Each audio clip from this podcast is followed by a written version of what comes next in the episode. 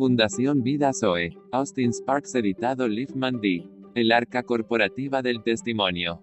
Dijo luego Jehová a Noé, entra tú y toda tu casa en el arca, porque a ti he visto justo delante de mí en esta generación. Génesis 7 en 1. Así partieron del monte de Jehová camino de tres días, y el arca del pacto de Jehová fue delante de ellos camino de tres días, buscándoles lugar de descanso. Números 10:33.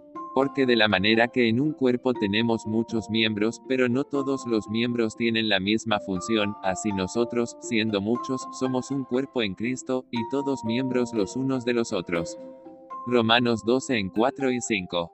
Estoy abordando el tema en el punto al que hemos llegado, la introducción de los medios colectivos y corporativos para llevar a cabo el testimonio de la vida. Deberíamos estar impresionados con el simple hecho de que el Señor en un orden y sistema celestial definido, en un movimiento espiritual, hizo esa transición de la cantidad de individuos que habían llegado a un conocimiento muy real y muy profundo de sí mismo bajo su Espíritu Santo.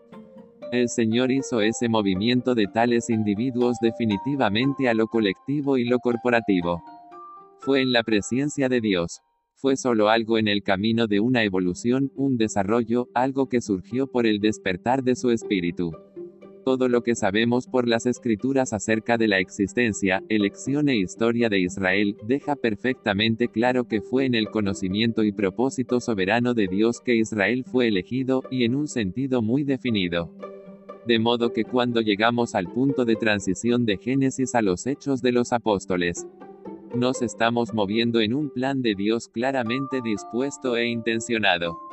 Todo es por revelación, por supuesto, está claramente marcado y discernible en el Nuevo Testamento de una serie de individuos que eran separados pero habían sido llevados a una asociación muy real con el Señor y el conocimiento de Él.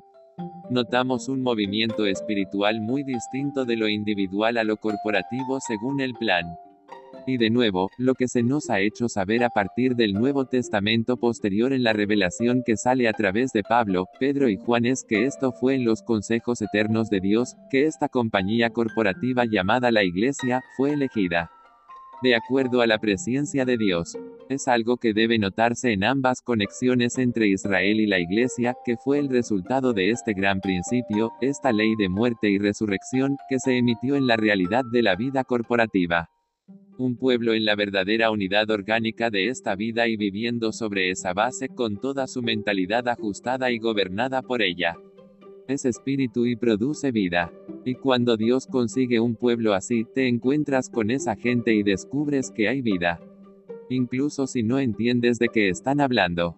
La respuesta a tu espíritu es la vida, que satisface antes de que comprendas. El criterio de todo es la vida en el Señor resucitado expresado en su cuerpo. La ley del Espíritu o sea por el Espíritu de Dios.